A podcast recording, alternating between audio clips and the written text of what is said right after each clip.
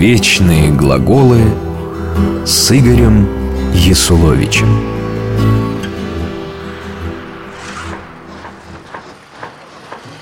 Ну, как тут у вас дела? Да тяжело. Людей-то не хватает. Рабочие вон они, ленятся. Гвоздей нет.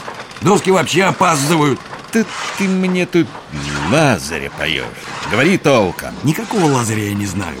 А вот деньжат бы еще вы нам подкинули Петь Лазаря значит жаловаться на судьбу Представлять себя несчастным и обездоленным Часто притворно, для того, чтобы получить выгоду В дореволюционной России нищие часто пели песню о бедном Лазаре Пели для того, чтобы разжалобить и устрашить богатых прохожих Текст этой песни был написан на основе евангельской притчи, которую Христос рассказал сребролюбивым фарисеям.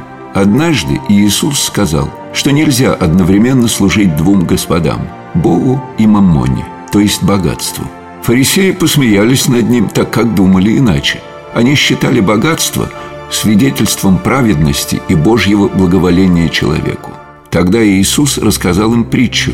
Жил некто Лазарь. Он был болен и влачил нищенское существование. Целыми днями он лежал у ворот дома богача и мечтал утолить голод объедками со стола хозяина дома. Богач же каждый день устраивал пиры, одевался в роскошные одежды и все свое время проводил в удовольствиях. Будучи человеком жестокосердным, он не обращал никакого внимания на нищего, который лежал у его ворот.